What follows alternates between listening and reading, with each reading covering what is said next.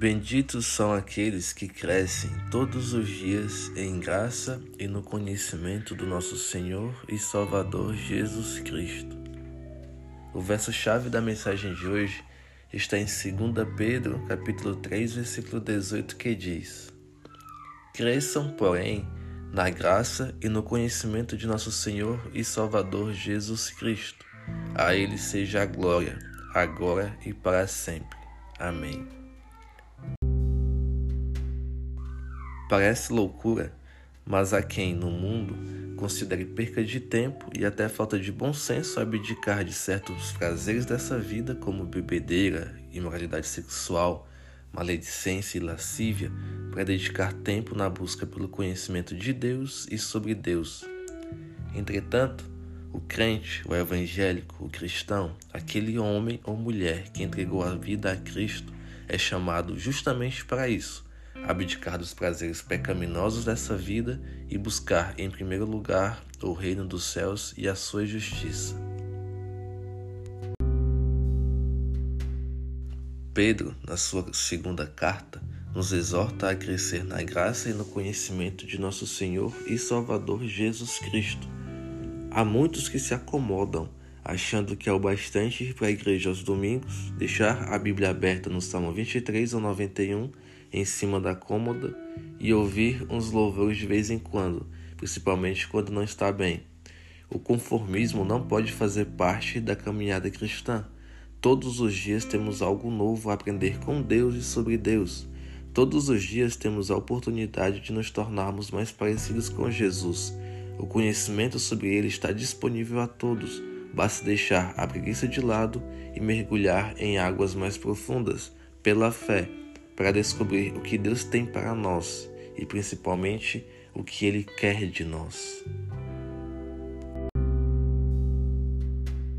E nessa busca pelo conhecimento há motivos para nos regozijar. Jeremias escreveu: Mas quem se gloriar, glorie-se nisto, em compreender-me e conhecer-me, pois eu sou o Senhor e ajo com lealdade, com justiça e com retidão sobre a terra, pois é dessas coisas que me agrado, declara o Senhor. Jeremias capítulo 9, versículo 24.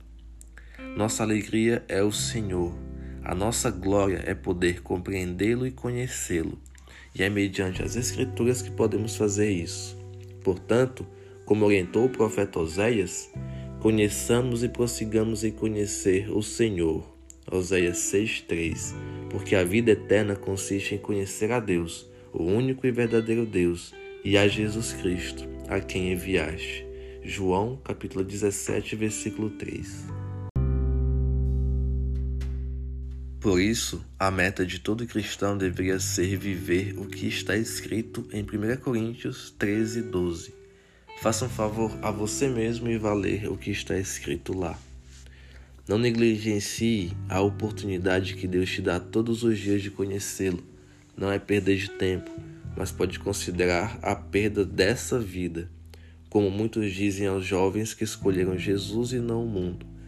Talvez dedicar tempo em crescer na graça e no conhecimento de Deus seja a perda dessa vida realmente. Mas lembre-se do que Jesus disse: quem perder a sua vida por minha causa, este a salvará. Lucas capítulo 9, versículo 24b. Então, no fim das contas, talvez os mundanos tenham razão. Ao dedicar tempo na busca pelo conhecimento de Deus, estamos perdendo a nossa vida. Que, que, que continuemos a fazer isso, perdendo essa vida buscando a Deus e glorificando o seu nome, para que possamos ganhar a vida eterna. E esta vida eterna consiste exatamente nisso: conhecer a Deus conhecê-lo plenamente, como também somos conhecidos por Ele. Oração.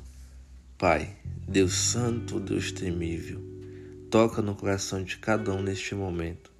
Abraça cada um nessa hora. Vira o seu rosto sobre nós e ouça o nosso clamor. Muitos aqui já foram zombados por decidirem ir cultuar a Ti em vez de ir para uma festa. Muitos nos dizem que estamos perdendo a juventude, a nossa vida, e de certa forma estamos mesmo. perdendo essa vida para poder receber a que o Senhor tem para nós. Por isso, Pai, eu te peço que ajude-nos a crescer na tua graça e no conhecimento do nosso amado Senhor Jesus. Renove as forças de quem está fraco na fé, de quem pensa em desistir, em desviar. Eu declaro que isso não irá acontecer, porque o nosso maior prazer não está nas coisas deste mundo, está em te conhecer, em contemplar a tua glória. Por isso, te louvamos porque o Senhor está disponível todos os dias para se revelar a nós, principalmente através da Sua palavra. Obrigado, Senhor, por, essa revelação. Obrigado pelo sustento e pela vida eterna. Obrigado pelo teu amor e pelo conhecimento. Que conheçamos e prossigamos em conhecer-te, porquanto, ao passo que o conhecermos, o amaremos cada vez mais. Amém.